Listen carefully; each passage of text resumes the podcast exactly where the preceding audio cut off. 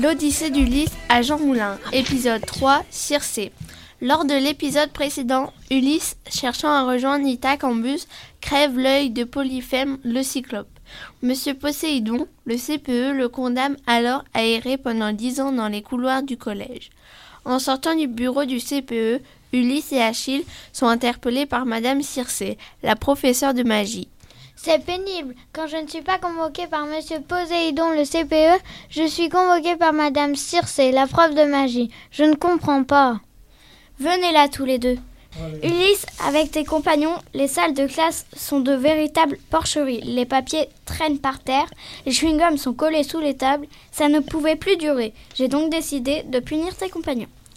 Puni Mais comment ça? C'est simple. À force de se comporter comme des porcs, je les ai transformés en cochons. En cochon Mais c'est terrible Comme tu le dis.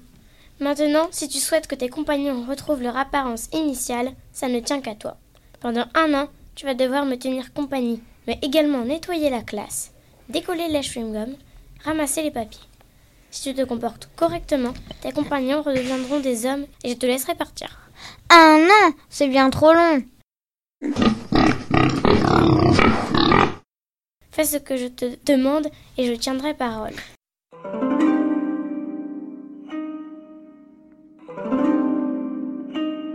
Un an plus tard. Circé, voilà un an que je suis à ton service. Libère mes compagnons du sort que tu leur as jeté. Transforme-les en hommes.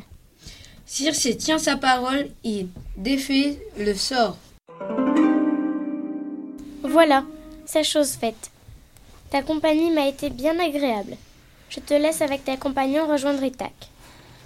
Attention, si tu passes devant la salle de musique, des sirènes au chant envoûtant rôdent par là. Ulysse et Achille prennent la direction de la salle de musique, mais en passant devant la salle de musique, Ulysse va être attiré par un chant envoûtant. Il ne sait pas qu'un nouveau danger le guette. Saura-t-il éviter ce danger Vous le saurez en suivant le prochain épisode.